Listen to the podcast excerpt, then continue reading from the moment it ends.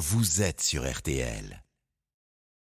Ça c'est bien. Merci, Valérie. C'est toujours intéressant d'entendre vos éditorialistes étrangers à 19h15 avec vous, Amandine, évoquer notamment la campagne électorale française. Oui, avec euh, un peu de déception, euh, vous verrez, euh, chez, eux, parce que finalement, bah, d'habitude, eux, ils font plein plein de papiers dans le monde entier sur la campagne mm. électorale ici en France et, ils en parlent moins.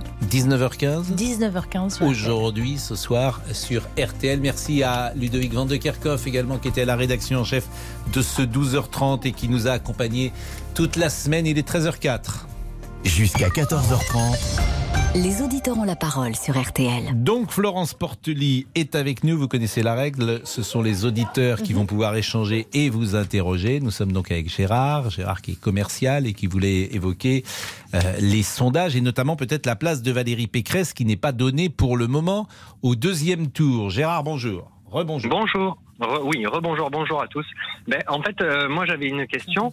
Euh, c'est après avoir trahi l'électorat de droite pendant toutes ces années, ne pensez-vous pas que vous devriez être en dessous des 10% Parce qu'en plus, c'est Valérie Pécresse, elle a quitté les LR parce euh, que euh, j'ai un retour, c'est très désagréable. Euh, Alors on va essayer peut-être de régler ça, le retour avec Dany Matouk qui est aujourd'hui à la régie. Mmh. Voilà. Merci. parce, que, bah, parce, que, Valérie Pécresse, elle a quitté, en fait, elle a quitté en plus les LR quand, quand la ligne apparemment était bien trop à droite pour elle, puisque c'était la ligne de Vauquier, de Nadine Morano, Éric Ciotti, etc. Donc elle revient juste pour pouvoir se présenter. Moi, ça m'étonne qu'elle soit pas au même niveau que Anne Hidalgo, en fait. Donc vous trouvez qu'elle est trop haute. Alors c'est la première question pour Madame Portely. C'est pas très sympa de la recevoir avec une question aussi aussi rude peut-être, ah. mais en tout cas elle va pouvoir vous répondre. Bah, écoutez Gérard, euh, je respecte votre point de vue, mais ce n'est pas très nuancé et surtout ça m'a l'air un peu de parti pris si vous me le permettez. Mais vous en avez le droit. Moi je pense que Valérie Pécresse n'a pas à rougir de son parcours politique. Elle est bien de droite et je vous rappellerai qu'au régional, elle a été euh, soutenue et investie par le parti Les Républicains. On n'est pas des godillots et parfois on a le droit de pas être d'accord avec euh, son parti. Moi-même, j'ai quitté les Républicains à un moment, euh, non pas parce que je suis pas de droite, je suis d'une droite clairement assumée, mais juste parce qu'on n'avait pas le droit de l'ouvrir. Et à un moment, être dans un parti pour euh, ne pas parler, bah excusez-moi, on a d'autres chats à fouetter et on peut peut-être faire autre chose de ces soirées, être plus utile pour son prochain et pour les collectivités. C'est uniquement pour ça qu'on est parti. C'est pas c'était pas vraiment sur le fond, c'était parce qu'on pouvait pas exprimer nos idées. Je suis pas sûr que chacun euh, vous croit à 100% ah bah lorsque vous, dites que vous n'êtes pas parti sur le fond. Il y avait une ligne, et c'est ce que dit Gérard, il y avait une ligne qui était jugée trop à droite, et le paradoxe, c'est que Valérie Pécresse, elle revient pour incarner cette ligne précisément à droite qu'elle a combattue. Je suis pas tout à fait d'accord si vous me le permettez. C'est pas le problème d'une ligne trop à droite, c'est que sur cette ligne de droite qui est essentielle sur l'immigration, le régalien, la sécurité, on avait aussi des idées à faire valoir en matière d'écologie. Vous savez, il n'y a pas qu'une écologie sectaire de gauche il y a une écologie de droite de la croissance. On avait des idées en matière d'éducation et culture, en matière de réforme des territoires, et c'était très difficile de parler. Moi, j'ai connu euh, LR sous toutes les gouvernances, même du temps de Nicolas Sarkozy, quand moi j'étais plutôt chez François Fillon. Et eh ben, il y avait une grande liberté de parole et on pouvait exprimer des idées. Et pendant un temps, ça a été plus compliqué. Donc c'est pour ça qu'on est parti, puis on est revenu. Gérard, euh, est-ce que ça vous satisfait comme réponse? Non, non, pas du tout, parce que moi, je, je, je suis très à l'aise pour pouvoir parler surtout des LR, parce que moi, j'étais un électeur de Sarko. Donc donc en fait, euh, j'ai aucun problème. Et pour moi, en fait, quand j'entends le mot droite, ça, me fait mal au cœur, quoi, parce que vous n'avez rien de droite en fait. Vous ah êtes le centre et vous êtes. Ah non, pas du tout, parce ah, que votre parti c'est pas la droite du tout, c'est le centre. Et en plus, vous êtes des pro-européistes, c'est ce qui a tué la France. Alors, euh, se, revendiquer du, parti du général de Gaulle, mais mon Dieu, il doit se retourner dans, la, dans sa bah, tombe. et à chaque fois, à chaque fois, ça me fait mal au cœur quand, quand les gens de votre parti se revendiquent euh, du, général de Gaulle, parce que c'est une honte. C'est une honte. Une question, vous nous avez oui, bien sûr, mais attendez deux secondes. vous, nous avez vendu, vous nous avez vendu à l'Europe, et c'est ce qui a engendré notre déclin. Et je vais prendre qu'un exemple la mhm. facture d'électricité qu'on paye une fortune, qu'on a du mal à finir nos, fins de mois. Alors que, alors oui, oui, mais je peux vous en parler. Mais moi aussi, je vous en parle parce que c'est mes grands-parents et mes parents qui ont payé euh, les, avec nos impôts toutes les centrales nucléaires qu'on a mis en place, notre fleuron EDF que vous avez que vous avez bazardé, que vous avez bazardé avec l'Europe comme pour tout le reste, comme pour notre, comme pour l'immigration et comme pour plein d'autres choses. Donc il faut arrêter de dire que vous êtes de droite, madame. Vous êtes du Ah bon centre, Ah comme bon Macron. C'est un scoop. Comme Macron. Mais non, c'est pas un scoop. Bon. Tout le monde le sait. je- hein. Il y a que vous qui Ah le bah- savez pas. Alors, hein. alors Bah, gardons la courtoisie Bah oui, oui. républicaine, cher Mais je, vous, Gérard. mais, je vous, que- mais je vous vois et je dis ce que je pense, c'est Oui, non, tout. mais vous avez raison, euh, mais pour votre un peu parcours politique, si, si Oui, j'ose voilà, dire, m'intéresse. Donc vous avez voté. À partir de quand vous avez voté, euh, Gérard? Euh, oh là là, ça remonte, je sais plus. Je sais que pour la, en tout cas la seule pour laquelle je me suis vraiment euh, emballé, c'était en 2007 pour Sarko. D'accord. Il nous a il- déjà il nous a trahis, nous les électeurs. Moi je suis cocufié de, de la droite. Hein. Oui, je donc- veux dire, on, a- on avait voté non, on avait voté non contre le En fait, référendum. vous êtes un et en 2008 ils l'ont fait anti-européen. passer. Vous êtes un anti-européen. Vous êtes. euh, Alors, tout dépend, tout dépend ce que vous appelez, tout dépend ce que vous appelez Non, euh, je sais. européen. Je pose moi, je suis un anti. Alors moi, je veux pas, je veux pas que le que la France ça soit le Québec. Mm. Je veux pas qu'il y ait une Europe euh, fédérale. Hors de question. Je veux pas que Madame van der Leyen vienne nous dire Mm. quelle chaîne de télévision doit être diffusée en France. Mais, Par ça, ça s'entend. Gérard. ouais. Alors, euh, une pause, et c'est Florence Portelli qui vous répond, parce que c'est Oui. un auditeur euh, musclé euh, d'une certaine manière et qui représente euh, effectivement euh, ce que j'entends parfois, Mhm. une partie de la droite qui précisément s'est tournée vers d'autres choix, précisément parce qu'il trouvait que la droite ne répondait plus à leurs aspirations. À tout de suite, euh, restez avec nous, Gérard. Les auditeurs ont la parole. Pascal Pro sur RTL. Les auditeurs ont la parole sur RTL. Avec Pascal Pro. Florence Portelli est là, c'est la porte-parole de Valérie Pécresse. Laurent Tessier, bonjour. Bonjour Pascal, bonjour à tous. Les auditeurs ont la parole en mode élection présidentielle. Venez interpeller Florence Portelli sur le programme de la candidate des Républicains Valérie Pécresse. Venez lui poser toutes vos questions. J'ai une bonne nouvelle. La droite est de retour.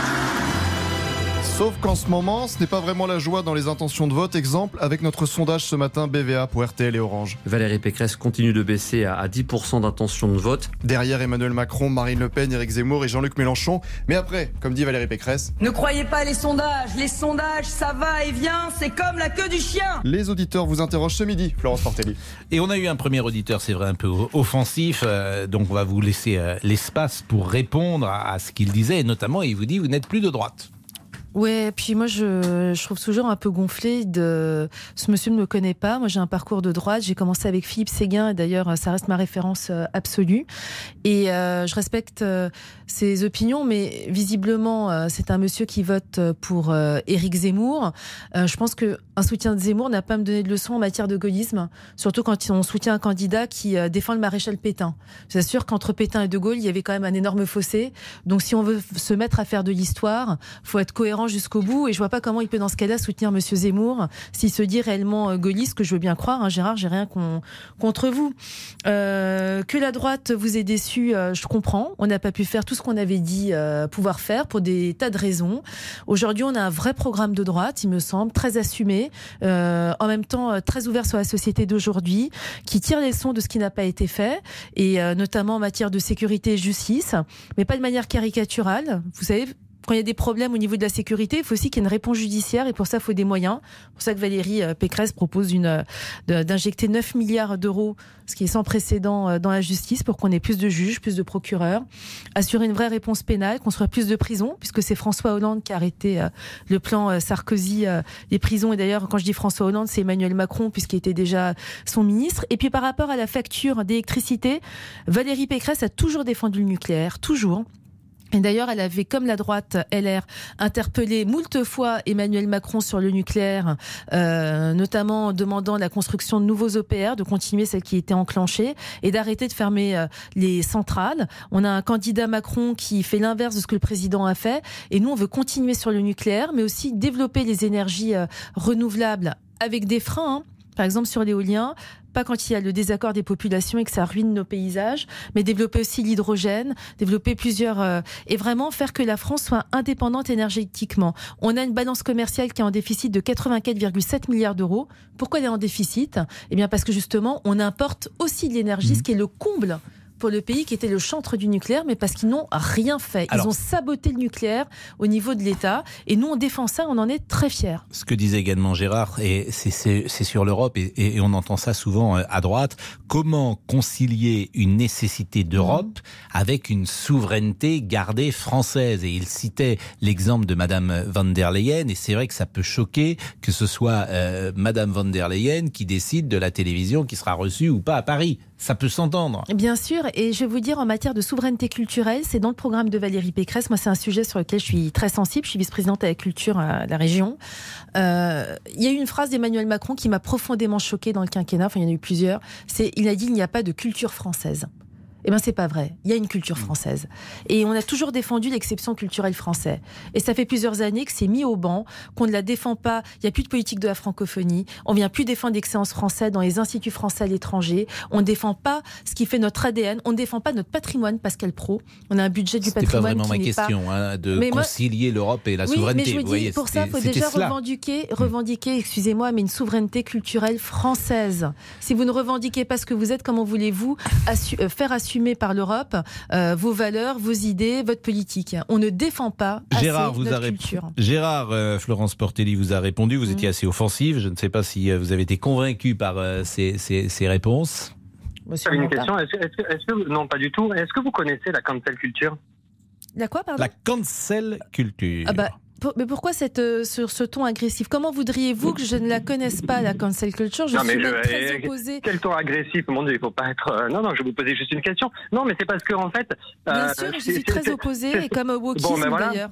Comme au wokisme, tout à fait, qui Bien passe. sûr. euh, Bon, donc, il que faudrait tout le temps que la réponse. Gérard, la ré- Oui. Comme la parole doit tourner et qu'il est 13h16, on va peut-être marquer euh, une nouvelle pause avec Dany Matouk et on va prendre Sandrine après. Merci en tout cas, euh, Gérard, de cette intervention, même si vous étiez un peu remonté. Euh, Mademoiselle Portelli, euh, peut-être, euh, euh, mérite. Euh, le respect, vous l'avez bien sûr, mais peut-être une courtoisie supplémentaire. Hein, c'est une euh, jeune femme à qui on peut parler gentiment pendant cette heure et lui poser des questions avec courtoisie, pourquoi pas? À tout de suite. Les auditeurs ont la parole. Pascal Pro sur RTL. Les auditeurs ont la parole sur RTL. Avec Pascal Pro. On est là bien sûr pour parler du programme de Valérie Pécresse avec euh, les 12 mesures phares, on pourra les rappeler tout à l'heure. Mais Sandrine, pour le moment, bonjour euh, Sandrine. Bonjour euh, Madame Portelli. Bonjour. Bonjour Monsieur Pro. Donc moi je vais essayer d'être euh, courtoise, même si j'ai beaucoup de colère quand même. Alors moi je fais, Pascal parlait tout à l'heure du parcours politique de Gérard. Donc le mien il est très simple pour vous le dire. Donc à 15 ans je me suis engagée euh, auprès de mon maire euh, Patrick Devedjian à Antony, qui nous a emmenés nous les jeunes antoniens auprès de Jacques Chirac. Et comme vous j'ai rejoint ensuite Philippe Seguin. Donc quand vous parlez euh, que Philippe Seguin aujourd'hui euh, bah, correspond à la politique de Valérie Pécresse, là c'est vrai que les bras m'en tombent. Mais bon, la seule chose où je suis d'accord avec Gérard, c'est en effet l'Europe. Là franchement, le centrisme des LR me désespère. Mais je fais partie des gens qui resteront fidèles, qui voteront Valérie Pécresse pour une seule raison, c'est que je crois qu'en effet, si elle est au deuxième tour, c'est la seule aujourd'hui en France qui est capable de tenir euh, un discours euh, crédible, de bon élève, comme l'est Emmanuel Macron. Et tous les autres se planteront au débat du deuxième tour. Et malheureusement, je crois que c'est la seule raison pour laquelle je vais voter Pécresse. Alors ma question, elle est la suivante, puisqu'on doit vous poser une question. Euh, en fait, vous passez votre temps, ou alors c'est de la faute des journalistes, je n'en sais rien. Mais euh, par exemple, hier, Valérie Pécresse dit on me pille mon, on me pille mon programme. Vous, vous parlez du nucléaire il y a deux secondes, mais vous rentrez jamais dans les sujets. Vous dites ah bah Valérie Pécresse, il y a longtemps qu'elle est pour le nucléaire. Mais vous ne dites pas voilà Emmanuel Macron quand il était avec Hollande, parce qu'en fait ça fait neuf ans qu'il dirige le pays Emmanuel Macron. Eh bien, il a vendu la branche énergie pour 500 et quelques millions d'euros. Et aujourd'hui, il la rachète pour un milliard deux.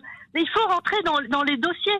Donc, comment voulez-vous dire aux Français votez pour moi sans rentrer dans les dossiers et juste dire Emmanuel Macron, il n'est pas gentil, c'est pas bien ce qu'il fait, il nous pille nos idées. C'est ça mon problème. Florence Portelli vous Alors, répond. euh, je, je peux comprendre que vous soyez en colère. En revanche, c'est pas en général ce que je dis. C'est juste, je répondais de manière très rapide à Gérard, qui partait sur des propos, vous l'avouerez, assez généralistes. Donc, j'avais une réponse qui était générale. Donc, si vous me demandez maintenant de rentrer euh, dans les détails sur plein de sujets, j'ai aucun problème. Mais après, on me dit aussi, le problème de Valérie Pécresse, c'est qu'elle est très très bonne dans le détail, qu'elle est très bonne élève, et du coup, c'est casse-pied. Donc moi, si vous voulez, on me demande tout son contraire. Donc je m'adapte juste à l'interlocuteur que j'ai. Si vous voulez que je rentre dans des tas de détails, je n'ai aucun problème avec ça. Sur l'Europe, euh, si on veut par exemple prendre un point de détail de différence, pourquoi Valérie n'est pas centriste?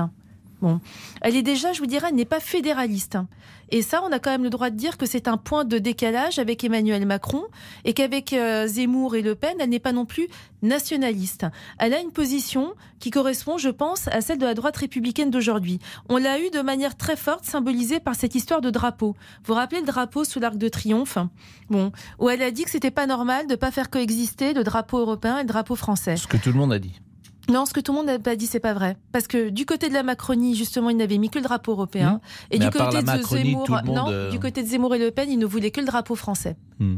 Et je crois que ça résume finalement assez bien. L'Europe, c'est important, mais il faut une Europe des nations. Il faut une Europe euh, avec des nations souveraines, parce que sinon on ne s'en sortira pas. Et d'ailleurs, finalement, on le voit euh, sur, euh, par exemple, sur l'agriculture. Aujourd'hui, on a besoin d'une souveraineté alimentaire, que nos agriculteurs s'en sortent mieux. Eh bien, vous avez le problème des friches, qui euh, l'impulsion d'ailleurs des Verts européens, ont été euh, réservées pour que justement les, les agriculteurs ne puissent plus y développer de l'agriculture. Mais vous voyez, ça, c'est un exemple très concret. On a demandé l'abandon de ces friches. Donc Valérie Pécresse, sur plein de sujets, elle a une position de souveraineté et d'indépendance. Mais on ne remet pas l'ensemble du dispositif européen en cause. Je donne l'exemple des masques.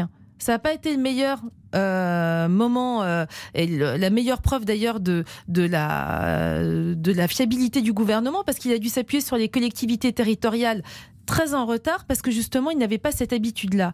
Mais heureusement qu'on a eu l'Europe. Heureusement qu'on a eu l'Europe pour répartir les masques, pour répartir les vaccins, même s'il y a encore des choses à améliorer. Donc oui, quand même, un système européen, mais là où je vous l'accorde, il faut qu'on soit beaucoup plus ferme, beaucoup plus dur, et qu'on arrive à imposer no- notre point de vue. Eh ben merci euh, pour cette réponse. Sandrine, vous êtes satisfaite?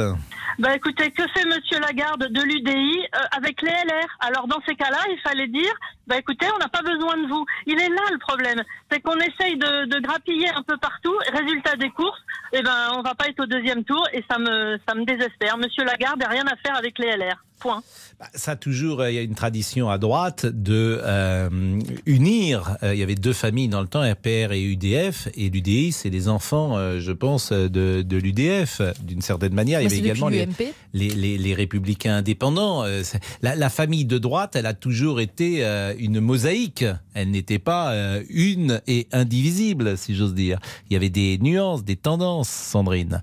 Merci. Monsieur Lagarde n'est pas Giscard, n'est Oui, pas mais- le président Giscard d'Estaing. Excusez-moi. Hein. Je, je ne dis pas ça, faut je dis voir c'est comment il gère avec sa femme euh, Drancy. Voilà. Excusez-moi, Écoutez, ça n'a rien à voir avec excusez-moi, Giscard. On va pas rentrer là-dedans. En tous les cas, si on tient compte des, des élus UDI, et moi je suis pas UDI, hein, j'ai toujours Hmm. été bah, RPR, puis UMP, puis LR, mais euh, dans nos collectivités, on gouverne avec eux. euh, et, euh, et je pense aussi que quand on veut gagner, c'est plutôt en s'additionnant qu'en soustrayant. Après, évidemment, faut pas renier ce qu'on est, faut pas renier ses idées. C'est un programme de gouvernement. Et euh, quand on, gouvernait avec euh, euh, l'UDF euh, du temps du RPR, bah écoutez, ça, ça se passait mal et ça n'empêchait pas d'être une droite assumée. D'ailleurs, ça se passait pas toujours bien. Déjà, il y avait des frictions. hein. On se souvient que quand Giscard, par exemple, est élu en 74, Il y a des frictions il a- avec il- Chirac. Voilà, très il a hein. toujours regretté de ne pas avoir dissous parce qu'il aurait préféré avoir une majorité entre 74 et 78 qui était plus giscardienne alors qu'elle était sans doute plus à l'époque non pas RPR mais on disait UDR. Mm. On va marquer une pause Sandrine. Euh, merci en tout cas. Alors deux auditeurs euh, un peu offensifs euh, qui vous reprochent. euh, c'est marrant d'ailleurs parce que ce sont des gens de votre famille qui vous reprochent de, au fond de ne pas être assez à droite. Le premier, il n'était pas de notre famille, si je puis me permettre, Bah, malgré il- tout le respect il que pour été. lui. Mais... Oui, il l'a été, Non, il vous a dit voyez. qu'il avait voté Sarkozy en 2007. Bah oui, c'est Bah, tout. Je veux dire, bah, après, tout. avant, euh, avant, avant, il avait Oui, sans doute voté. Nicolas il était dans Sarkozy une. a fait 53%, je crois, au Hmm. second tour. Il a élargi à beaucoup Oui. de gens. Après, oui, je, je comprends sincèrement qu'il y a eu des des déceptions parce qu'à partir du moment où on fait pas tout ce qu'on a promis de faire, mais pour des raisons très valables, on pourrait y revenir. Je comprends que les gens aient été Alors, déçus. on va marquer une pause, mais je rappelle que Nicolas Sarkozy en 2007. euh, au premier tour, il est au-dessus de 30% Mhm. avec l'UMP. Aujourd'hui, vous êtes à 10. Donc, où sont partis tous ces électeurs? Ils sont évidemment chez Emmanuel Macron, mais ils sont peut-être euh, aussi ailleurs. À tout de suite. Les auditeurs ont la parole Pascal Pro sur RTL. Les auditeurs ont la parole sur RTL. Avec Pascal Pro. Portelli avec nous. Vous aimez le rugby? Non, je préfère le foot. Ben voilà, vous je suis êtes, désolée. Une, vous êtes une grande amatrice du Paris Saint-Germain. Oui. C'est votre club, le PSG. Oui, oui, c'est pour ça, je sais que les remontadas existent. Ouais, mais- et oui, alors, ou vous, souffrez, vous actuellement ou vous êtes quand Oui, je même. euh, Non, j'en ai marre. J'en Ah, ai vous en avez marre, marre euh, J'en ai marre de faire des paris chaque année euh, sur euh, la Coupe d'Europe et de me prendre euh, une veste. J'en ai marre qu'il n'ait pas le mental.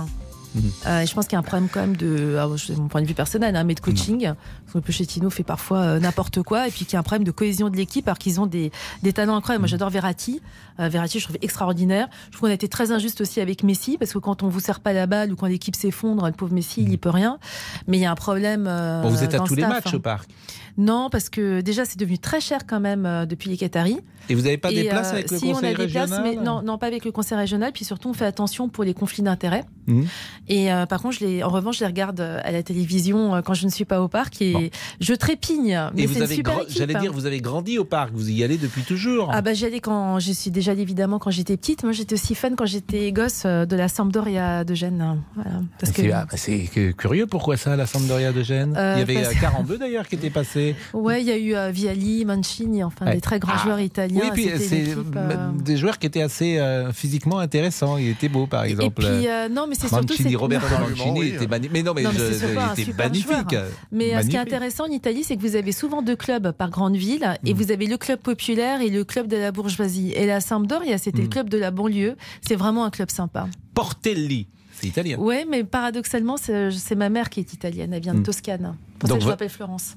Bien. ah bah, Il y a pire, heureusement qu'elle n'était pas de Roubaix. Je me serais appelée Roubaix, même si j'ai rien contre Roubaix, mais comme prénom, c'est moyen. votre, ma- votre maman, votre mère est née en Italie? À Carrare, ouais. Et donc vous, vous êtes née en France?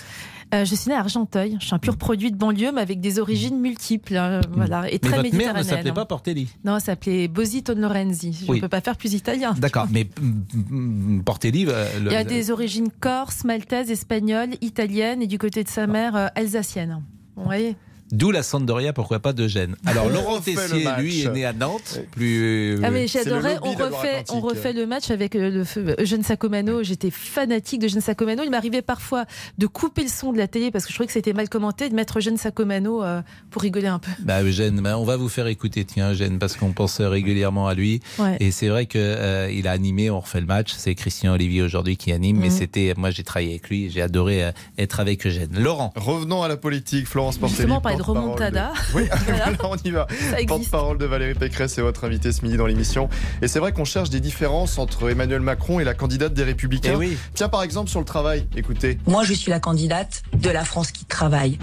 Nous devons travailler plus. Et sur la réforme des retraites, quel est le projet de Valérie Pécresse et celui d'Emmanuel Macron? Il faudra passer progressivement à 64 puis à 65 ans. La réforme que je souhaite mener, c'est d'augmenter l'âge légal progressivement, de mener cet âge légal jusqu'à 65 ans. Que proposent sinon les deux candidats sur la redevance audiovisuelle? Valérie Pécresse veut la supprimer. Cette redevance, c'est une taxe qui a fait son temps, qui est, qui est obsolète dans son mode de perception et dans son assise. On supprimera des impôts qui restent, la redevance télé en fait partie. Selon notre sondage BVA pour Orange et RTL, Emmanuel Macron est largement en tête avec 30% des intentions de vote, 10% pour Valérie Pécresse. Emmanuel Macron est-il donc le meilleur candidat de la droite? Non, et je vais vous dire pourquoi. Alors déjà, quand vous reprenez les idées des autres, pourquoi pas, mais en tout cas, ça ne fait pas de vous quelqu'un de convaincu et d'enraciné. Et c'est vrai que dire l'inverse de ce qu'on a toujours fait pendant cinq ans, moi, ça me donne pas confiance. Vous savez, c'est comme en amour, on préfère euh, juger sur les preuves quand même et sur les faits. Il y a un moment, les beaux parleurs, les baratineurs, c'est sympa, mais ça fait pas euh, la politique d'un pays. Moi, je trouve que c'est un baratineur et j'aime bien les gens enracinés. Et j'ai une euh, candidate qui était présidente de région, j'ai vu ce qu'elle a fait à la région, j'ai vu aussi qu'elle a fait des économies et pas sur le dos des autres. Parce qu'il y a un petit, un petit truc qui m'a franch- franchement scandalisé en tant que maire de collectivité. Il a dit, en gros d'ailleurs, il annonce pas beaucoup d'économies, mais les économies qu'il annonce, c'est sur notre dos. C'est un peu comme si le Père Noël, il arrivait avec le cadeau, mais c'est quelqu'un d'autre qui l'a payé. Bon, bah là, il dit, euh, on va avoir euh, 15 milliards d'économies des collectivités territoriales en fonctionnement. Alors, les gens qui nous écoutent, ils vont se dire ça c'est une soupe entre eux. Pas du tout. Quand vous euh, avez une police municipale, quand vous avez euh, un conservatoire, quand vous avez les services publics de votre commune qui fonctionnent, bah justement c'est du fonctionnement. 15 milliards en moins où est-ce qu'il va nous le pomper? Parce que ça ne veut pas dire qu'on va réduire la masse salariale. Il y a un statut du fonctionnaire qui fait que quand vous avez, moi je respecte les fonctionnaires, mais si j'ai un jour j'ai un fonctionnaire qui bosse pas bien dans ma collectivité, je peux pas le virer. Il est titulaire. Bon, donc c'est pas là-dessus que je vais faire des économies. Ça va être en tous les cas sur du service public. Donc j'interpelle Emmanuel Macron. Tes 15 vos 15 milliards pardon d'économies. Bah, que je vais faire à votre place, ce qui est profondément malhonnête, ou est-ce que vous voulez que je tape? Qu'est-ce que je supprime? Ma police municipale? Que j'ai montée après avoir fait des économies de budget euh, Mon conservatoire je fais comment Emmanuel Macron? Donc c'est ça qui n'est pas honnête. Et euh, un autre sujet. La désertification médicale. J'interpelle tous les auditeurs qui nous écoutent. Avez-vous un médecin généraliste? Arrivez-vous à trouver un médecin généraliste? En général, la réponse est non. Et là où je vais vous dire, c'est un mauvais copieur c'est que quand vous êtes profondément convaincu et que vous connaissez la réalité de la société française, eh bien vous avez des mesures qui vont jusqu'au bout. Lui, il a dit, il a repris l'idée de Valérie Pécresse et de notre ami Philippe Juvin. Pour euh, lutter contre la désertification médicale, on va rajouter une année pour les internes en médecine et ils iront faire donc au bout de la quatrième année euh, bah, lutter contre la désertification médicale en étant envoyés dans les zones carencées. Ça, c'est ce que nous proposons, nous. Lui, il dit la même chose, mais il dit, parce qu'il copie mal et qu'il connaît pas ce sujet, on va les envoyer en zone rurale. Et Emmanuel Macron, première région de France à être carencée, l'île de France. Moi, je suis dans le Val d'Oise, vice-présidente de mon aglo en charge de la santé, une zone totalement urbaine Hmm. On est en record de désertification médicale. Je pense qu'il y a beaucoup de gens qui sont surpris en même temps que vous dites ça parce qu'ils pensent qu'à Paris, effectivement, il n'y a pas de carence médicale. Euh, il y a une étude dans le Parisien, Pascal Pro, enfin une, enquête qui est sortie, hmm. première région carencée, l'île de hmm. France. Donc, en fait, il vous dit, je vais lutter contre la désertification médicale en prenant une mesure de Valérie Pécresse, mais le copieur, il dit, je les enverrai en zone rurale alors qu'en réalité, le problème du médecin généraliste, c'est partout. Je rappelle que vous êtes vice-présidente hein, du Conseil régional d'Île-de-France. Vous êtes d'ailleurs chargée de la culture, du patrimoine, de la création. Vous êtes une passionnée de cinéma. Euh, vous êtes conseillère euh, évidemment euh, de l'Île-de-France depuis 2015 et vous êtes également maire de Taverny. Et ça fait quand même sept ans que vous êtes maire de Taverny. Et ils ont revoulu de moi. Ben oui, mais vous avez une expérience politique importante et une connaissance du terrain importante. Grégory est avec nous, il est horticulteur. Bonjour. Oui, bonjour, bon, bonjour, bonjour à tous. Euh, alors, donc moi, j'aurais voulu savoir, c'est ma question, c'est sur les, les, banlieues, les banlieues chaudes, les banlieues sensibles. Euh, donc pour l'insécurité. Mm. Alors, il y a énormément d'insécurité, il y a énormément d'agressions, hein, ce qui est vraiment ignoble hein, dans des, des, des, délinquants, toute la délinquance, les, les, délinquances qui agressent les gens dans les métros, dans les RER, dans les rues, dans les et surtout en particulièrement sur les femmes, dans, même dans les caves, qui est vraiment absolument inadmissible. Et donc j'aurais voulu savoir, euh, est-ce que quel est le, projet si Valérie Pécresse est président de la République? Bon, je ne souhaite pas. Hein, je, suis désolé. Hein, moi, je ne soutiens pas Valérie Pécresse. Je suis désolé, mais je le respecte. Mais si quel est euh, son projet pour la sécurité? On y répond après la pause, Grégory et en fait, je voudrais, surtout savoir sur euh, comment, au niveau de, de la justice, de les, de les punir vraiment plus sévèrement, pas des simples rappels à la loi pour les délinquants, des, des grosses, euh, des grosses punitions. Le programme de la candidate Pécresse dans une seconde. Je rappelle qu'il y a 16 000 recrutements dans la justice pour réduire les délais de jugement et garantir l'impunité zéro. C'est une des mesures phares de Valérie Pécresse. À tout de suite. Les auditeurs ont la parole. Pascal Pro sur RTL. Les auditeurs ont la parole sur RTL. Avec Pascal Pro. Nous sommes euh, toujours avec Florence Portelli et euh, elle va pouvoir répondre à cette question que lui posait euh, Grégory qui souhaitait manifestement connaître vos intentions sur la justice, sur la sécurité et je devinais qu'il trouvait que aujourd'hui les mesures n'étaient pas assez fortes ah, c'est clair, mais alors, Grégory, vous m'excuserez, je vais vous faire une réponse un peu. Euh, pas que sur la sécurité, et d'ailleurs, très justement, vous évoquez la justice. Le problème qu'on a aujourd'hui, c'est la chaîne pénale dans son ensemble. Et euh, quand les policiers arrêtent euh, des, des, voyous, ce qu'ils nous disent très souvent, c'est qu'on les arrête, puis ils passent, quand tout va bien, hein, par la case parquet, puis c'est un rappel à la loi, même si maintenant ça a été renommé, ils repartent chez eux et ils narguent les gens dans les quartiers. Et c'est insupportable parce que ce qui rend les gens euh, dingues, et je peux les comprendre, c'est le sentiment d'impunité qui d'ailleurs n'est pas qu'un sentiment, il y a une impunité. Et c'est d'ailleurs compliqué de vous dire, moi quand je suis mal garé, je me tape parfois une prune jusqu'à 135 euros, et en fait il y en a, ils vont carrément euh, euh, faire du trafic de drogue, voler des sacs à des grands-mères, etc., ou même pire, et finalement ils n'auront rien. Donc c'est l'impunité qu'il faut casser. Et c'est pas forcément d'ailleurs un problème de longueur de la peine, c'est un problème de certitude de la peine et de célérité du jugement. Et aujourd'hui, on a une justice qui est sous-staffée. Pas forcément que les juges d'ailleurs ne veulent pas condamner, mais entre le fait qu'il n'y ait pas assez de places de prison, et nous on propose justement un plan de construction de, de prison, et puis le fait que vous n'ayez pas assez Combien de magistrats, de, greffiers, bah, les 12 000 places qui avaient été euh, promis et Combien qui ont de temps été euh, arrêtées. Alors justement, très juste ce que vous dites, le problème du temps. Parce que ces constructions-là, ça prend du temps. Et ce que propose Valérie Pécresse, Mmh. là-dessus c'est la seule, c'est de faire aussi des entre guillemets prison light, non pas prison light dans ce qui se passe à l'intérieur, mais dans la construction pour les petits délinquants, pour qu'ils soient extraits du quartier où ils pourrissent la vie des gens et qu'on puisse construire plus vite, c'est-à-dire des réhabilitations de bâtiments Oui, mais en qui combien de temps, par exemple, Valérie Bah, Pécresse, Du coup, là, c'est est 2-3 élue ans. Là, c'est 2-3 ans. Donc en 3 C'est-à-dire ans, vous pensez que les prisons. 12 000 euh, Vous places- aurez, il n'y a pas que les places de prison Pascal Pro. Il y a Mhm. aussi le problème du travail d'intérêt général. Euh, pour notre Ah, auditeur, vous je allez suis- faire rire les délinquants avec le travail d'intérêt non, général. pas du tout, parce que ça ne fait pas rire du tout. Parce que ça veut dire pas. C'est pas. C'est pas une. rép- Je vous parle pas évidemment de la délinquance importante, mais la petite délinquance qui pourrit la vie des gens. Et vous pensez que ça va les, faire dissuader Je Et pratique que- dans ma et- Et vous pensez collectivité. qu'ils vont surtout. euh, C'est pas un rappel à loi, Pascal Pro. Ça Mhm. veut dire que vous allez travailler, vous allez restituer vous en fait du temps à la société. qu'ils vont y aller Non, c'est pas qu'ils vont y aller, c'est que en Ils fait c'est possible le tige. Mhm. Le problème c'est de l'accueil du travail d'intérêt vous leur général. faites faire quoi? Ah bah chez moi c'est des espaces verts, euh, c'est aller bêcher, euh, c'est aller euh, retourner la terre, c'est aller au service technique, c'est Mais des ça, tra- c'est pour des toutes petites. euh, Oui, mais- Des tout petits délits, j'imagine. Oui, mais cher Pascal Pro, aujourd'hui, est-ce que vous avez une surpopulation carcérale en maison d'arrêt? Et c'est Mm. les petits délits aussi qui sont pas sanctionnés. Et quand on prend la délinquance des mineurs, c'est pas forcément sur des grands délits parfois qui sont réitérants, c'est sur des petits Mm. délits. Donc je vous dis certitude de la peine, mais je suis pas en train de vous dire faut pas mettre en prison. Il faut que tout l'éventail pénal soit possible. Et pour ça, en fait, aujourd'hui, les maires ne sont pas assez sollicités pour euh, prendre des gens au travail d'intérêt général. Moi, je l'ai fait dans ma collectivité, mais je suis très peu sollicitée par le parquet. Donc, c'est aussi là-dessus qu'on veut travailler. Mais sur la réponse pénale, on veut aussi que quand un- quelqu'un est arrêté en flagrant délit, il y ait une comparution immédiate. Et ça, ça passe en effet par plus de magistrats et plus de greffiers. C'est pour ça qu'on met 9 16 000 milliards. Oui, mais c'est pas assez. On met, nous, on propose 9 Ah milliards. non, mais c'est vous qui mettez 16 000 recrutements dans la justice Non, pour mais c'est pas assez, pardon. Le budget actuel de la justice. hein. On propose 9 milliards. Oui, parce que c'est 3 000 magistrats euh, euh, instructeurs et de jugement, 2 000 procureurs, etc., des greffiers et tout. Mais là, je vous disais, c'est pas assez. C'est le budget actuel de la justice. C'est pour ça qu'on propose 9 milliards supplémentaires. Parce que si vous n'avez pas des magistrats pour juger, bah, vous pouvez pas faire ces comparutions euh, immédiates en cas de flagrant délit. Je rappelle quand même que quand le président de la République s'est fait gifler, le voyou qui a fait ça a été immédiatement jugé. Et en revanche, quand vous avez des actes de délinquance beaucoup plus importants sur notre territoire, les gens ne sont pas jugés en comparution immédiate. Grégory, évidemment, la difficulté, c'est qu'on entend tous les hommes politiques nous promettre, en l'occurrence, une femme politique, nous promettre que la sécurité sera un chantier euh, important et qu'elle sera combattue, et puis qu'à l'arrivée, cinq ans plus tard, euh, les résultats ne vont pas forcément dans le sens espéré. Grégory, euh, satisfait de la réponse de Madame Portelli?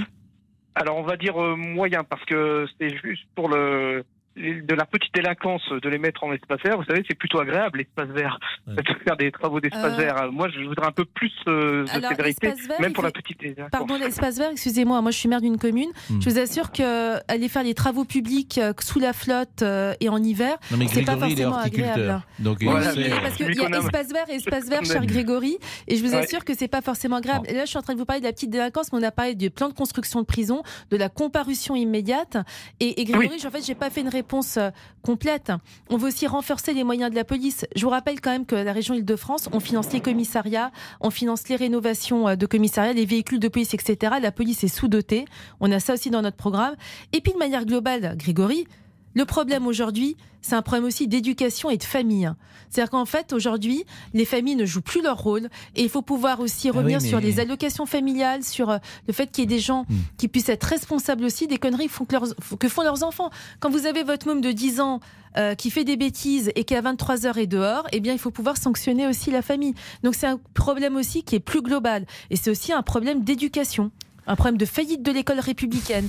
Sais que dans les pays de l'OCDE, la France est parmi les plus mauvais élèves en matière d'autorité à l'école. Donc c'est une réponse globale qu'il faut apporter. Bon, le constat, tout le monde le fait. Euh, je remarque quand même que vous avez une manière de parler qui vous différencie euh, de Valérie Pécresse et même euh, des autres hommes ou femmes politiques. J'ai noté, je me tape une prune à 135 euros, la justice est sous-staffée, quand vous avez des mômes qui font des conneries, etc.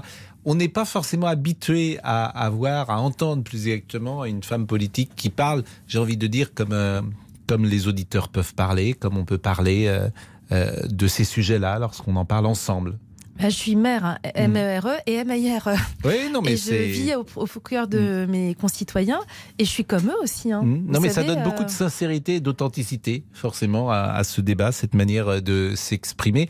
Et c'est intéressant parce qu'on reproche parfois à Valérie Pécresse d'un discours parfois trop distant, trop empesé, euh, j'allais dire trop embourgeoisie. Et, et en vous écoutant, je me dis, vous êtes quasiment l'exact contraire dans la forme bien évidemment, euh, du discours euh, de euh, Valérie Pécresse ah, En fait, ce qui est très compliqué aujourd'hui, c'est que quand vous avez votre propre style, on vous le reproche de toute façon, parce qu'il y a un bashing bah non, permanent. Puisque là, je suis en train de dire le contraire. Vous, Pascal oui, mais, même, les auditeurs, je pense qu'ils sont sensibles. ah, je pense que votre, comment dire, la manière de vous exprimer, je pense qu'il y a beaucoup de gens qui peuvent se dire d'abord. Euh, c'est intéressant, euh, ils vous comprennent immédiatement, euh, on sent une authenticité, une, oui, une, sincérité, c'est ce que je disais tout à l'heure, et que c'est finalement souvent un des meilleurs arguments dans la vie privée comme dans la vie professionnelle ah, moi, de toute façon, je ne sais pas être autre chose que ce que je suis, donc je ne peux pas vous hmm. dire autrement, mais regardez vous-même. Hmm. Vous êtes très critiqué pour votre sincérité. Hmm.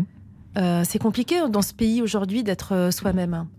Et même quand vous êtes soi-même, finalement, on vous met dans une catégorie. C'est l'intervieweur interviewé. Elle est très forte, Florence Portelli. Allez, on marque une pause. Euh, à tout de suite, mais c'est intéressant euh, le, ton qui, que vous avez, la couleur qui est la vôtre euh, dans cette émission. Et, et moi, c'est la première fois que je vous interroge et je suis frappé de ça. Et je trouve que ça donne une interview assez agréable, pour tout vous dire. Alors que parfois, avec des hommes et des femmes politiques, je trouve que les choses sont un peu fabriquées, un peu artificielles. Ce qui est compliqué et pour le journaliste bien sûr, mais surtout pour l'auditeur. A tout de suite. Les auditeurs ont la parole. Pascal Pro sur RTL. Les auditeurs ont la parole sur RTL. Avec Pascal Pro. Oh, qu'est-ce que tu as Pro Oh, refais le match, je le sais que ça a démarré, j'entends, je suis pas sourd. oh, refais le match donc. Mais j'avais à donner mon portable je ne sais pas éteindre car c'est un nouveau portable.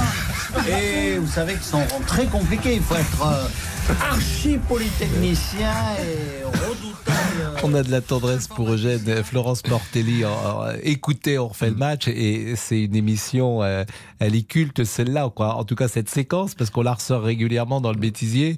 Euh, et il m'explique qu'il sait que ça a commencé, mais il le sait tellement qu'il a oublié quand même le générique et qu'il était en train d'éteindre son portable parce qu'il n'arrivait pas à l'éteindre. Et on entend également le rire de Francesca Antoniotti. Que de bons moments on, a passé avec, euh, avec Eugène. Laurent. Oh non, mais arrêtez, on a le droit de rire. Oh, bah de, pas de, plus de tout maintenant. C'est quand ah. même la société, ah bah elle est très Faut euh, pas bornée, exagérer quand même. Ah, je trouve que le wokisme et pas mal de mouvements font beaucoup de mal au rire, à, à l'autodérision. En fait, d'avoir du second degré, c'est compliqué. Oui, euh, euh, c'est-à-dire que le second degré est pris pour le premier. C'est ça. Donc là, il y a danger. Ah, il se marre pas beaucoup là-bas, hein, dans ce bah, mouvement-là. C'est vrai que vous avez raison. C'est-à-dire que quand vous faites une plaisanterie de second degré, si elle est prise au premier, là, c'est compliqué. Mm. Bien sûr, bien sûr. Et ça crée de l'autocensure. Ah oui, totalement. Peut-être que vous vous autocensurez. Non, pas du Aujourd'hui, les hommes ou les femmes politiques. Vous dites peut-être, moi parfois je fais très attention aujourd'hui. Je dis tiens, je vais pas dire ça parce que mm. si je dis ça, ça va, ça va être mal perçu ou mal pris. Les auditeurs ont la parole en mode élection présidentielle. Florence Portelli, la porte-parole de Valérie Pécresse, est votre invitée ce midi. Les attaques de l'opposition sur la présentation du programme d'Emmanuel Macron n'ont pas tardé hier, comme celle du candidat Nicolas Dupont-Aignan. Je n'achète jamais une voiture d'occasion à quelqu'un qui m'a déjà escroqué. Cette conférence de presse est, est une escroquerie totale. Sa mesure phare, qui est la retraite à 65 ans, c'est la misère pour des millions de retraités. Donc déjà, ça commence mal. Ensuite, il nous dit je veux la souveraineté. Mais c'est celui qui a toujours refusé le moindre référendum et qui n'a jamais consulté les Français. Ensuite, il dit je veux une société de progrès, mais c'est celui qui a forcé les Français à se vacciner euh, contre toute raison de santé publique. Quelle est la crédibilité? Si les Français croient encore aux promesses d'Emmanuel Macron, bah, qui continue, mais euh, comment y accorder le moindre crédit? Et je pense que si Emmanuel Macron ne veut pas débattre, c'est bien parce qu'il connaît son bilan et qu'il sait très bien que derrière euh, les mots, il y a euh, des souffrances terribles qui seraient infligées aux Français si par malheur il était réélu. Et tiens, sur le manque de débat, le président Les Républicains du Sénat, Gérard Larcher, s'est interrogé cette semaine. S'il n'y a pas de campagne, la question de la légitimité du gagnant se posera. Écoutez la réaction d'Emmanuel Macron hier. Écoutez, un président du Sénat ne devrait pas dire ça. Alors Emmanuel Macron a-t-il raison? Non, et je vais vous dire, à mon avis, hein, ce qui était la pensée de Gérard Larcher.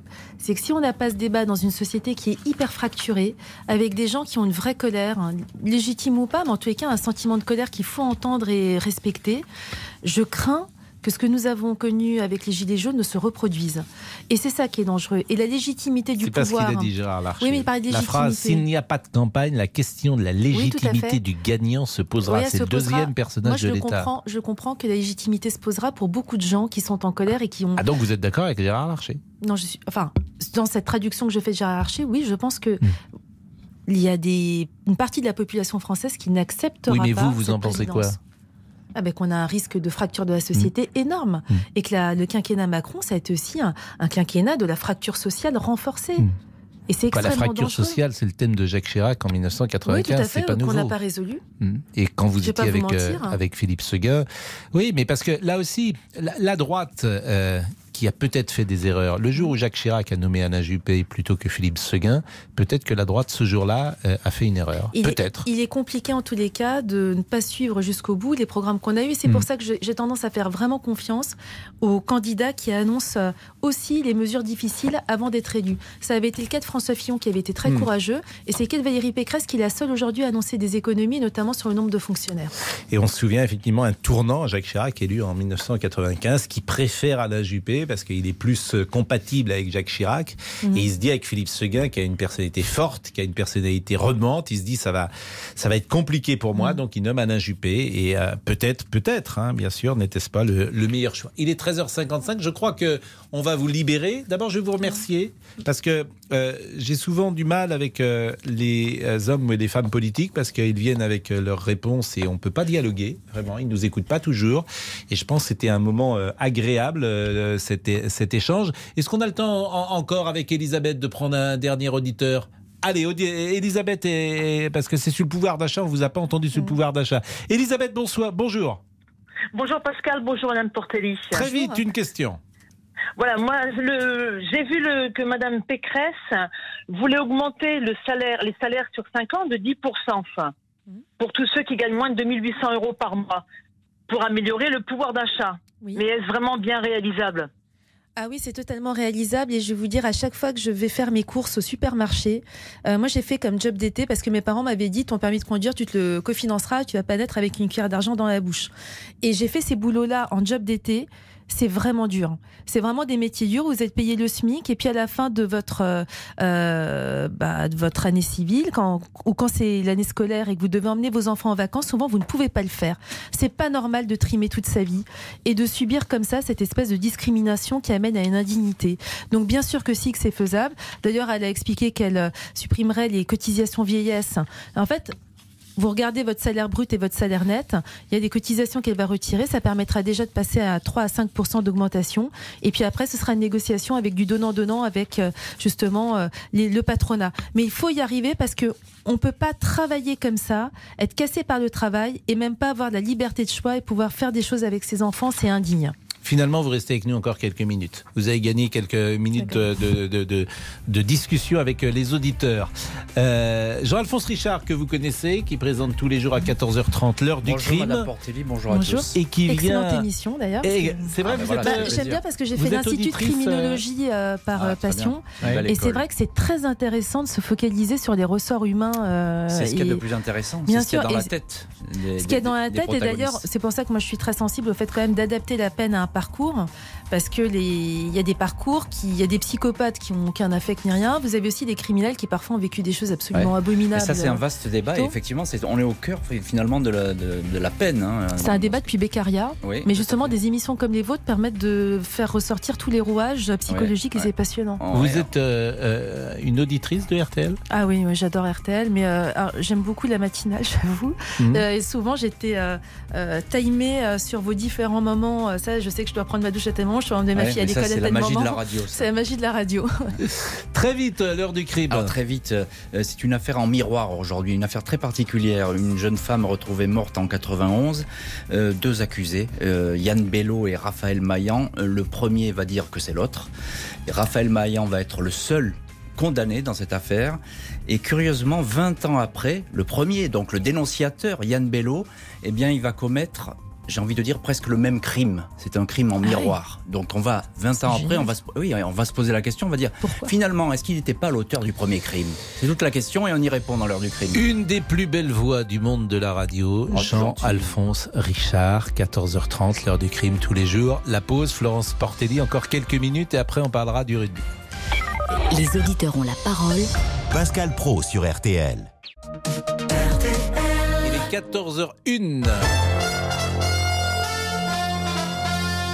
Le rappel des titres, Stéphane Jeunesse. On en a parlé avec les auditeurs sur RTL, le programme d'Emmanuel Macron pour l'élection présidentielle, avec euh, notamment l'objectif plein emploi à l'horizon 2027. Autre promesse, la baisse de 15 milliards d'euros d'impôts par an pour les particuliers et les entreprises. Le candidat Macron qui veut obliger les bénéficiaires du RSA à avoir une activité de 15 à 20 heures par semaine, tout comme repousser l'âge de la retraite à 65 ans. Et parmi les critiques faites à ce programme du candidat Macron, celle de reprendre en grande partie le programme de Valérie Pécresse, la candidate Les Républicains à la présidentielle qui a souhaité justement marquer sa différence ce matin depuis la Grande Motte. Le programme d'Emmanuel Macron n'est pas le mien. Parce qu'un programme qui a un déni total des questions d'autorité, un programme qui a un déni total des questions de dette, un programme qui est euh, deux fois moins audacieux sur les réformes indispensables dont le pays a besoin, un programme qui fait euh, moitié moins de baisse d'impôts, qui ne revalorise pas les salaires, ce programme-là n'est pas le mien. Moi, présidente de la République, je ne le prendrai pas comme ministre, ministre de l'Intérieur avec 32% de hausse des violences, ministre de l'Immigration avec 272 000 titres de séjour délivrés, euh, ministre de l'énergie avec l'abandon du nucléaire, ministre de l'économie avec 1000 milliards de dettes. Où voulez-vous qu'on le prenne? Moi, mon programme, ce sera un programme courageux de réforme qui rétablira l'autorité, qui réduira la dette et qui fera les réformes. Valérie Pécresse qui était au micro RTL de Thomas Després. Autre mesure proposée par Emmanuel Macron et elle fait largement réagir.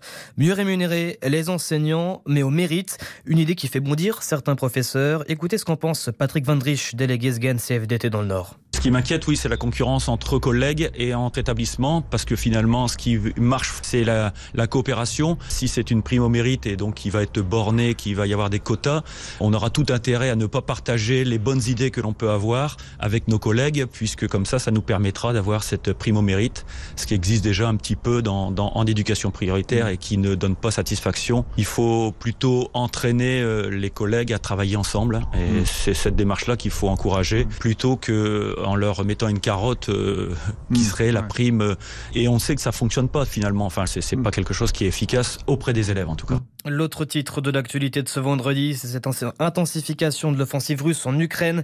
Ce matin, Lviv, la grande ville de l'ouest du pays, a été la cible de frappes. Les abords de l'aéroport ont été touchés. À l'est, à Mariupol, deux jours après le bombardement du théâtre où étaient réfugiées des centaines de personnes, un premier chiffre a été rendu public. 130 personnes ont pu être secourues des décombres. Le nombre de victimes n'est pas encore connu. Dans les prochaines minutes, le président américain va s'entretenir avec son homologue chinois. À l'ordre du jour de leur conversation, un message de mise en garde si Pékin aidait militairement la Russie. Allez, retour en France avec un, un point sur la météo de votre après-midi. Avec un grand et un beau soleil sur le nord de la Loire. Au sud, eh bien, ce sera bien nuageux. Quelques gouttes sont d'ailleurs euh, à prévoir sur le Languedoc. Les températures seront comprises entre 11 et 18 degrés. Et enfin, les courses aujourd'hui, c'est sur euh, l'hippodrome d'Anguin-Soisy en nocturne avec un départ prévu à 20h15. Dominique Cordier vous conseille de jouer le 12, le 16, le 7, le 2, l'As, le 13, le 14 et sa dernière minute, c'est le 2. Aileen, RTL, 14h et 5 minutes. La suite des auditeurs ont la parole avec vous, Pascal Pro. Stéphane Jeunesse. Jusqu'à 14h30 Les auditeurs ont la parole sur RTL avec Pascal Pro.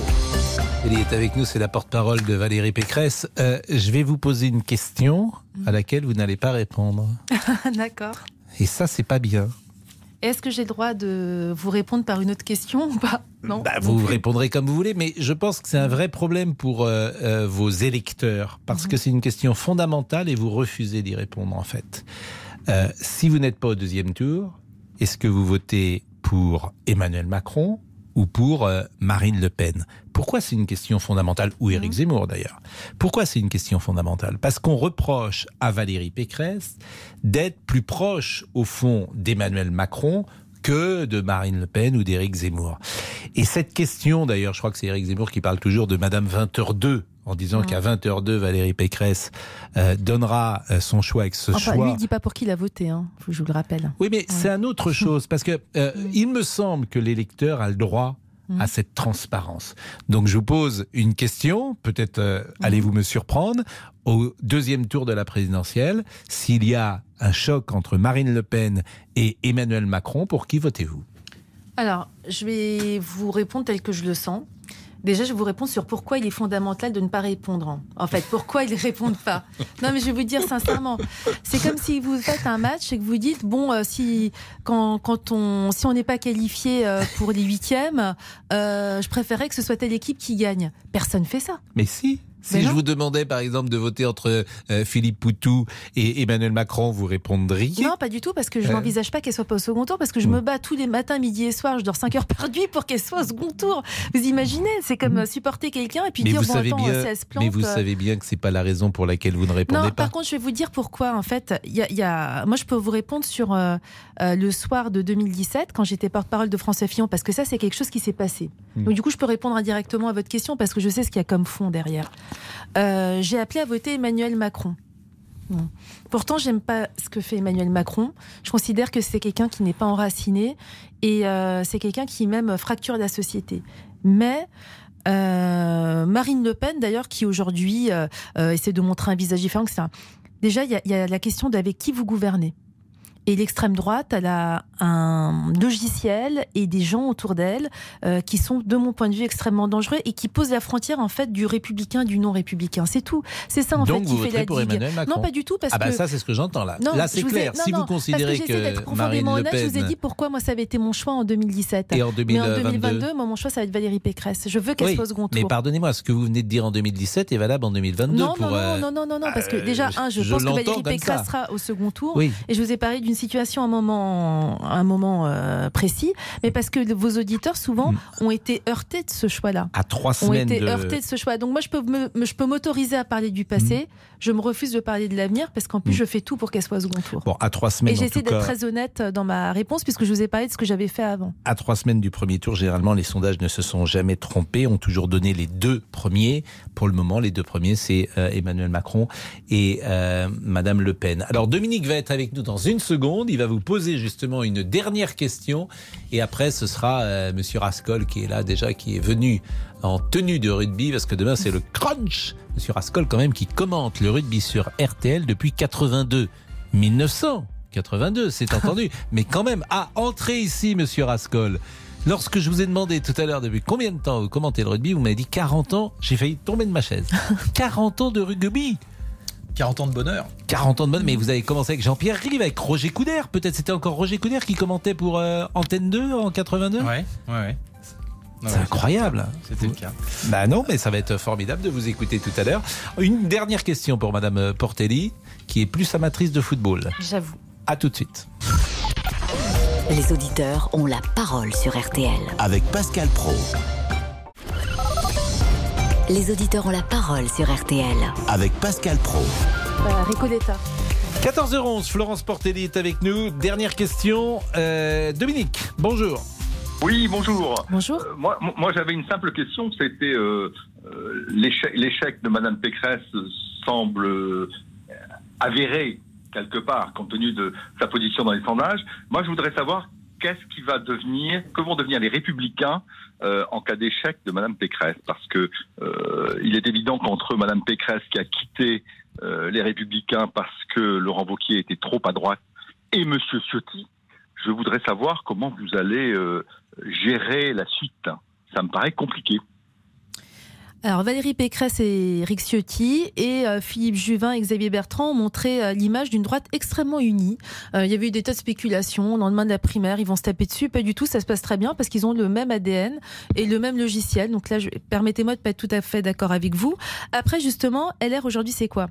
C'est finalement la grande majorité des collectivités territoriales, des villes, des villages, des régions et des départements.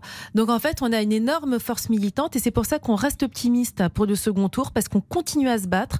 Et d'ailleurs, j'en profite pour rendre hommage à toutes ces petites mains qui collent les affiches la nuit, qui se lèvent tôt le matin, qui continuent à y croire. Et ben cette force-là, elle sera toujours là. Et puis vous savez, euh, les idées, elles durent. Et c'est ça qui compte parce que pourquoi on fait ce boulot-là? C'est pas pour un poste, hein, on s'en prend souvent plein la figure, mais on se bat parce qu'on croit en nos idées, puis on croit surtout qu'on peut peut-être améliorer la vie des gens. Et ça, c'est un combat permanent et qui ne peut pas s'arrêter. Bah merci Madame Porteli. Je disais tout à l'heure, c'était un plaisir d'être avec vous parce que euh, c'est souvent rude euh, d'interroger les hommes ou les femmes politiques qui viennent souvent avec leurs réponses. Et vous, vous avez accepté euh, que ce débat soit vivant avec les auditeurs comme euh, avec mm, avec mm, votre serviteur. Donc c'était assez agréable de pouvoir euh, échanger avec cette sincérité et cette authenticité qui semble être euh, votre marque de fabrique et qui n'est pas toujours euh, si fréquente dans le personnel politique. Donc merci à Merci vous. à vous. Vraiment merci à vous et puis bon courage, bonne chance. Je l'ai dit à Adrien Quatennens hier, je l'ai dit tout à l'heure à Yann Brossa. Bonne chance parce que c'est vrai que c'est difficile et d'être homme politique parfois euh, ou femme politique. Parfois on prend beaucoup de coups et euh, on n'est pas toujours euh, récompensé euh, malheureusement sans doute par euh, une victoire. C'est un peu comme en sport. Merci. Merci à vous. Merci beaucoup. Il est 14h13 et on parle de sport. Les auditeurs ont la parole. Pascal Pro sur RTL. Le crunch Ah, ça vous plaît, ça Le- ça me plaît, ça plaît à tout Ça le monde. Et pour mais, ça. mais- mais demain soir, la France entière va vous écouter. Demain soir, tout- la, la France va s'arrêter à 21h. Enfin, elle ne va pas m'écouter moi, mais elle, Bah va, si, elle va en tout écouter cas le match être attirée par ce match incroyable oui. entre. C'est euh, peut-être le plus grand match de rugby depuis combien de temps? Sérieusement Depuis le France-Nouvelle-Zélande du mois de novembre, parce qu'il y avait la même euphorie. On recevait les Blacks. Ouais. Les Blacks seront nos hôtes lors du match d'ouverture de la prochaine Ouais, mais c'était un match amical. Ah, euh, c'était un match officiel, mais qui n'était pas dans une compétition. Alors, je je pose la question différemment. Moi, j'ai l'impression que c'est le match le plus important de l'équipe de France depuis combien de temps ce match-là? Dans le tournoi depuis 12 ans, Ouais. depuis le dernier Grand Chelem en 2010. Euh, on n'a jamais eu l'opportunité de Hmm. euh, remporter euh, ce sacre suprême. Hein. Grand Chelem, ça vient d'ailleurs, c'est assez drôle, ça vient d'une expression du bridge. Oui. C'est un grand coup en bridge. Bien sûr. Et Et cette, quand on euh, gagne toutes les, Voilà, les cette mises. appellation ensuite a été déclinée dans plusieurs sports, dont le rugby. Et donc euh, le Grand Chelem, eh bien, c'est c'est la victoire suprême dans le tournoi, comme vous le savez. Alors, Xavier est là avec nous. Bonjour, Xavier. Oui, bonjour Pascal. Première question pour euh, Monsieur Rascol. Oui. Allô? Oui, Xavier, vous allez pouvoir euh, Oui. échanger Ah, avec bah, Jean-Michel. Quel bonheur de vous entendre. Si vous saviez, j'ai réalisé mon rêve il y a, il y a euh, mi-février en allant voir euh, France-Irlande, parce que je voulais avoir un match du tournoi Destination. Euh, je souvent vu à la télé, mais c'était un de mes rêves de voir. Je n'ai jamais connu une telle ferveur. C'était magnifique.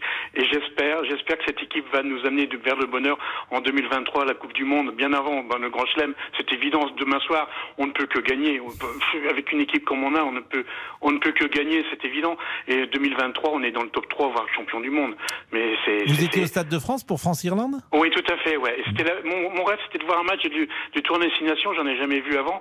Et j'avoue que mais j'ai pris un pied énorme. C'est génial cette ambiance qu'il y a. C'est vraiment, mais c'est génial. Alors, tout génial. le monde souligne l'ambiance du Stade de France et on disait que le Stade de France était un peu froid et les rugbyman l'ont réchauffé. Alors la particularité de ce France-Irlande, c'est que la Marseillaise a été chantée à À Capella. Capella, oui. Ah, tout à fait. Alors, au début, moi, enfin, j'ai un peu de sang breton. Enfin, je suis breton. Donc, l'Irlande, quand j'entends l'irlandais aussi, j'ai les poils qui se dressent sur les bras parce que j'ai beaucoup d'émotions en écoutant cet irlandais. Et quand il y a eu la Marseillaise, le début de la musique, j'ai dit, tiens, c'est bizarre, la musique. Et après, l'arrêt de la musique, on a chanté à Capella. Je crois que j'ai jamais chanté aussi fort la Marseillaise. j'ai jamais chanté aussi fort. Mais c'était un pied énorme, comme un pied énorme. Et vous savez que les joueurs s'en souviennent, hein, ils en parlent encore. Ah, et d'ailleurs, ouais. les, les Marseillaises qui sont montées des tribunes pendant le match ont aussi euh, frappé les, les esprits parce qu'ils en parlent encore aujourd'hui. Ah mais c'était mais c'était grandiose et je regrette de ne pas avoir pris des billets pour demain soir parce que franchement ça aurait été encore ben, l'apothéose mais bon c'est on refait ça le monde Il comme y a une ça forme d'anticipation hein, pour avoir les, les, Ah oui. les Il n'y a places plus une place, Ah oui, j'imagine, Ah pour non, demain, il n'y a plus une place. Oui. Ah oui. très longtemps. Bah écoutez, et alors demain soir, vous serez avec des amis, Xavier, en Euh, non, avec mon épouse parce que j'ai réussi à la convertir à- au rugby à 100% parce que du coup elle est venue voir le match aussi et j'avoue que euh, j'ai été surprise de la voir aussi avec autant de ferveur que moi. Euh, bon, à vrai dire que le rugby, elle- comme moi, on était au début de Jean-Pierre Rive. Mon père regardait Jean-Pierre Rive, enfin le match euh, sur l'assignation. C'est cette époque-là, mais moi j'avais 20 ans, enfin 15-20 ans. Donc bon, on, avait autre chose à faire, mais euh, voilà, bon, c'était, euh, on était un, peu baigné dedans. Et on a, j'ai regardé beaucoup de rugby lorsque c'était Monsieur Laporte qui, qui était euh, le- l'entraîneur du, du, du 15 de France à ce moment-là.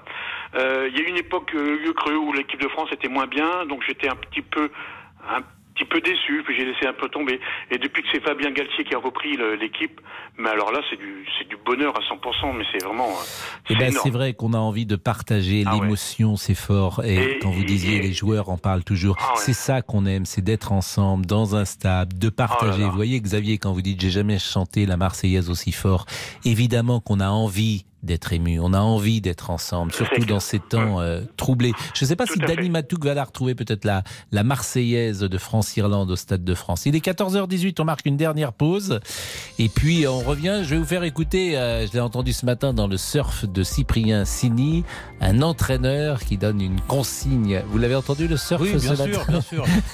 C'est quel entraîneur Vous Il y a savez des qui c'est discours célèbres. On va Oui. en entendre par exemple. Il y a Alain Gaillard en 99, euh, l'entraîneur de Castres, qui dit Je peux mourir avec vous, je vais mourir, je suis assez barjot, moi, je vais mourir avec vous. C'est formidable. On va écouter euh, Dani Matouk dans une seconde. Les auditeurs ont la parole. Pascal Pro sur RTL. Les auditeurs ont la parole sur RTL. Avec Pascal Pro. Alors dans le surf de Cyprien Sini ce matin qui faisait une ode à l'Ovalie, il y a eu cet extrait d'un entraîneur dans le vestiaire qui est en train de parler aux joueurs. C'est le seul moment de la vie où on voit qu'il y a des hommes. Il y en a peu qui ont le droit de rentrer sur un terrain de rugby. Qui rentrent pour se décoiner sur le terrain. S'ils nous prennent les ballons, il faut leur prendre les nerfs avec. Leur arracher les bras. Se décoiner.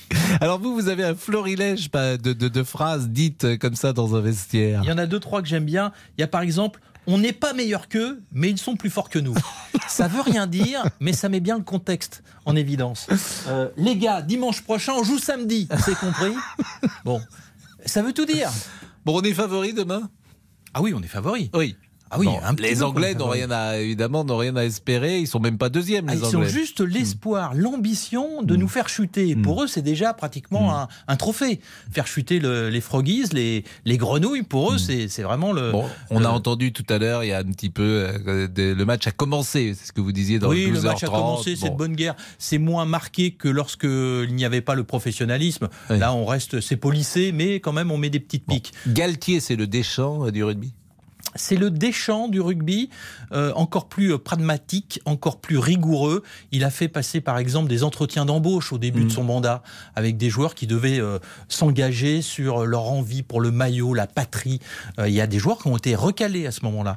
Donc, euh, et puis il y a une cinquantaine de personnes maintenant qui euh, gravitent autour de Galtier pour animer cette équipe de France. Euh, le- L'entraîneur Gaillard, Alain Gaillard. Alain Gaillard, l'entraîneur de Castres en 1999. Écoutez.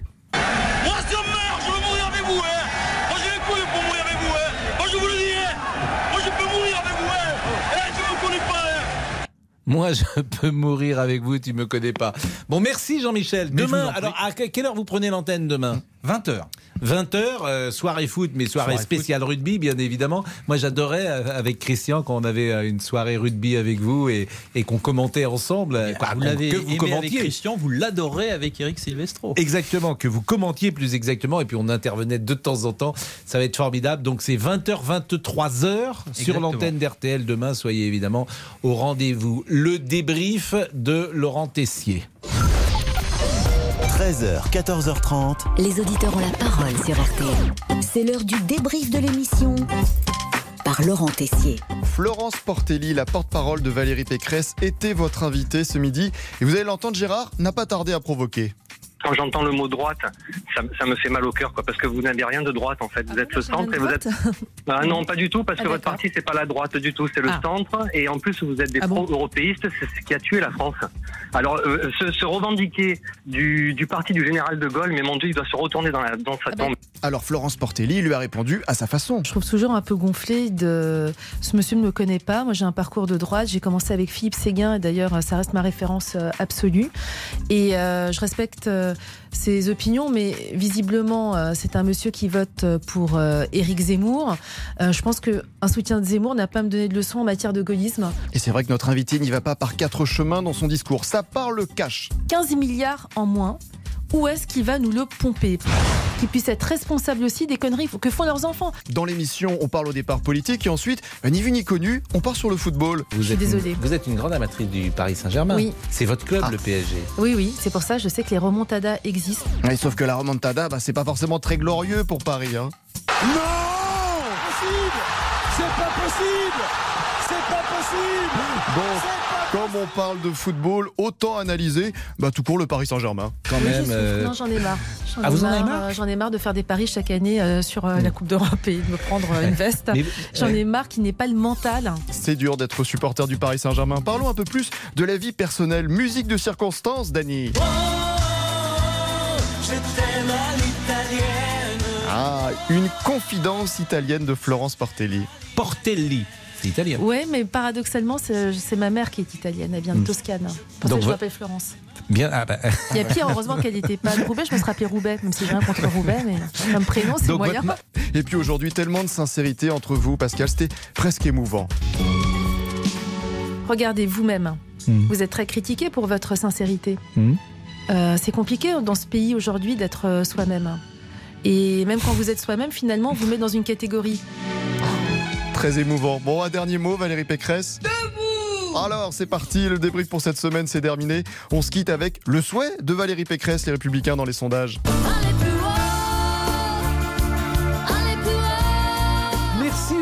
Tous ces débriefs sont formidables. C'est le sel de notre émission de terminer chaque jour Vous êtes avec le euh, poivre, ce hein. dé- débrief. Et je suis le piment. Non, lui, c'est le poivre et sel. Il a les deux, justement. Jean-Alphonse. Oui, mon C'est votre Pascal. moment, l'heure du L'heure du crime. crime, avec aujourd'hui une affaire en miroir, j'ai envie de dire, avec. euh, Ça me glace, ouais, une oui, affaire en bah, miroir. Ça glace toujours le miroir, mais effectivement, est-ce que est-ce qu'un homme qui a dénoncé euh, son meilleur ami pour le faire condamner, Mm.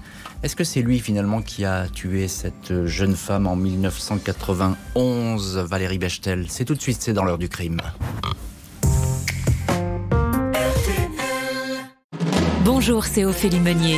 Le journal inattendu sur RTL. Chaque samedi, retrouvons-nous pendant une heure en direct sur RTL à 12h30 pour le journal inattendu. Les informations du jour avec les reportages éclairants de la rédaction et un invité qui nous livre son regard sur l'actualité. Le journal inattendu, c'est tous les samedis en direct à 12h30 sur RTL. Vous avez manqué une émission? Retrouvez-la sur rtl.fr et l'application RTL.